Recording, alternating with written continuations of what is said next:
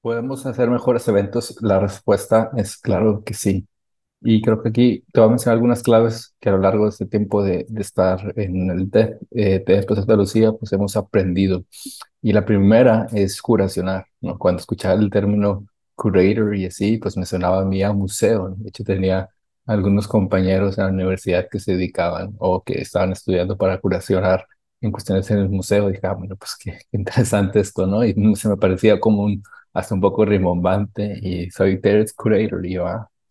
Y entonces, eh, pues con el paso del tiempo te das cuenta que sí, efectivamente es un papel que, o un rol que a veces ignoramos y que está necesario en nuestros eventos, porque la mayoría de los eventos no se encuentran curacionados. De hecho, nos podemos dar cuenta porque nos mal acostumbramos a, a ver eventos curacionados y, y ese evento no está curacionado, que no tiene que lo hicieron por hacer y que, pues, qué bueno, gracias a Dios que tuvieran un presupuesto y, y ya, ¿no? Y, y a veces eh, eventos tan trillados y tan grandes que, que no le echan ganas en ese tema o lo ignoran, no sé.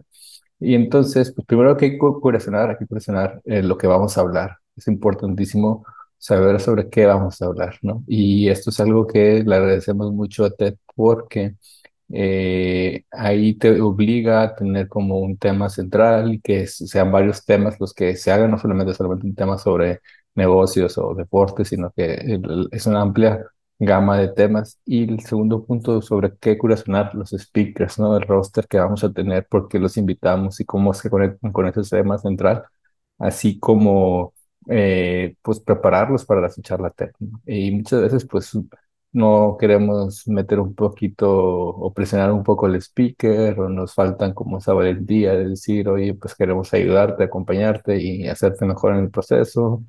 Eh, y no, entonces pues ahí también es una clave para eh, preparar todo con, la, con toda la mano.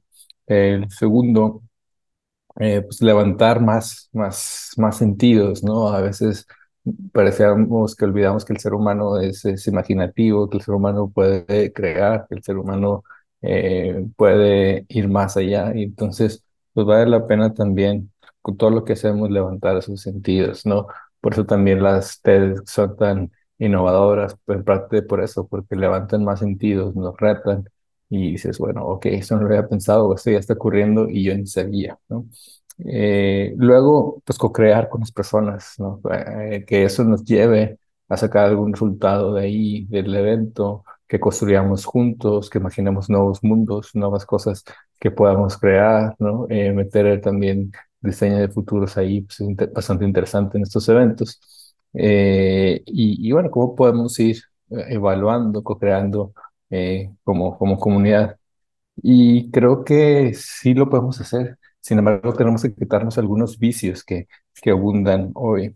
Eh, primero, creo que vivimos tan aislados, ¿no? Vivimos cada uno en nuestro mundito y eso es difícil, ¿no? Porque a veces las personas, tristemente, y esto es la realidad, van a los eventos no para disfrutar el evento, sino para sacarse la selfie, la historia, y están todo el tiempo como aislados ahí. Y es impresionante a veces ver un concierto y la gente no viviéndolo, viendo un partido y todo el tiempo está en el celular y dices, de verdad, ¿por qué no puedes vivir? ¿Por qué no puedes estar donde estás presente, por favor? Y entonces es eso, más la ignorancia a veces del otro mundo, que no me interesa, que vivimos en un mundo que solamente queremos que todo sea práctico y que todo sea sobre súper específico y nos, nos dejamos de cerrar, nos cerramos al, al, mundo exterior, ¿no? Y nos falta este sentido también, por las mismas condiciones, ese sentido colectivo, ese sentido de, de, que podemos construir cosas juntos. Digamos, en la época de la colaboración, me pareciera que todo va solamente a la individualización, que no necesariamente es personalización, pero al aislamiento, ¿no? Y eso es lo bastante triste.